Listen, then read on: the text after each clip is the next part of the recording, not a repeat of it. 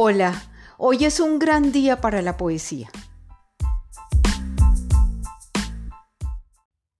El día de hoy nos convoca a un nuevo episodio de nuestro podcast Inquietudes Poéticas.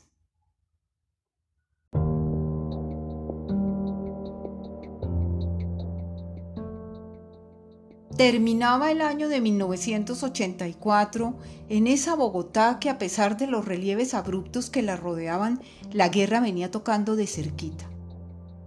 En la ciudad se experimentaba de todas maneras un cierto presentimiento, algo que generaba desasosiego y subrayaba el delgado límite entre la ficción y la realidad, pasando como es natural por la comodidad que proporciona la incredulidad. Y es que siendo tan espeso y extenso el territorio colombiano, pretender tener una noción clara de la ubicación de las tragedias vividas en los campos es imposible, y menos viviendo en la capital. Las noticias se recibían mucho tiempo después de ocurridas y siempre en la mente había una impresión de lejanía, una desconexión con lo ocurrido y entonces, desde esa óptica, se miraban en el televisor las imágenes del horror mezcladas con los comerciales, los apuntes de los presentadores de turno, y todo ello se entremezclaba como un remolino mental que conducía al temor momentáneo, pero nada más. En televisión el tiempo cuenta y todo pasa, transcurre entre anunciantes de productos y relatos en donde la comprensión y el compromiso emocional casi no participan, se quedan en lo superficial. Hay imágenes que ni siquiera poblarán el recuerdo, mucho menos el corazón. Por eso, escapar del peligro potencial a través de la evocación es una estrategia que si bien no mitiga, al menos alivia la desagradable experiencia de sentirse impotente o angustiado. En ese momento, ella volvió a dudar. Seguía sintiendo algo de incertidumbre hacia su decisión de no irse y de no aceptar el puesto de profesora de lengua en Francia. Quizá esa sensación llegaba ahora acercándose la Navidad, cuando ya no había clases y la mente tenía mayor amplitud y cierta holgazanería para dedicarse a pensar en el futuro.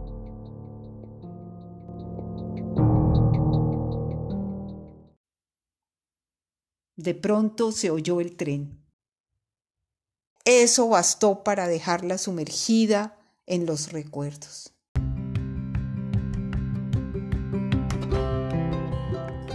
Era fantástico alistar los abrigos y las bufandas, levantarse a la madrugada y cruzar la ciudad con ese humo gris que no era sino niebla espesa y baja propia de los amaneceres bogotanos. Llegar a la estación con los dedos morados por el frío y saber que luego de la colorida correría, increíblemente ese mismo vagón nos depositaría en las playas de Santa Marta. El tren que iba de Bogotá a Santa Marta duró muy pocos años.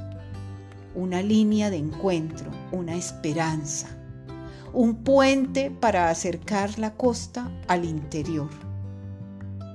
Al fin poder tener una mirada de conjunto que permitiera entender el país en su dimensión profunda, en toda su variedad, en su riqueza mil kilómetros de color, de aromas, de sabores, de músicas distintas, de lenguajes y pieles diferentes, de cultos y creencias, de climas, de formas. Sí, había sido un intento para hallar el mar, para acercarlo. El expreso del sol, otra cosa más que la codicia y el egoísmo se robaron.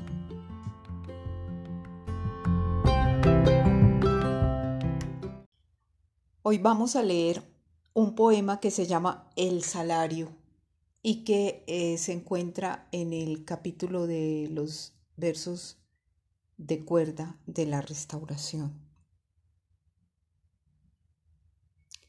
Qué cosa prosaica la vida cuando uno se alquila sin hallarle gusto al trabajo diario. Qué duro es el precio que impone fatiga Qué cruel el cansancio. Qué hermoso es en cambio saber que no es mucho, pero que la siembra se hace cada día. No importa el salario. Que somos felices con la siembra augusta y en la mesa no falta la medida justa. Qué hermosa la vida cuando cada día salimos airosos con una semilla. Qué bella esta vida que en la noche no deja fatiga, que trae sabores, calor, alegría. Si yo hubiera visto cómo tú tenías todo proveído, la cena del pájaro, la flor, la colmena, si toda mi vida yo hubiera tenido la sabiduría que tiene una abeja, cuando guarda un poco de la miel producida para colocarle rejas a la casa y no permitir que la lluvia pueda destruirla. Si hubiera sabido que tú ya tenías para mí asignado el sitio, el momento, también el salario, ¿cómo hubiera sido? Hoy, hoy ya no me afano enseño y escribo. Encontré mi ritmo rútilo y tranquilo. Mis tareas son gratas y me hacen felices los días, pero sobre todo ya no tiene nada de prosaico para mí la vida.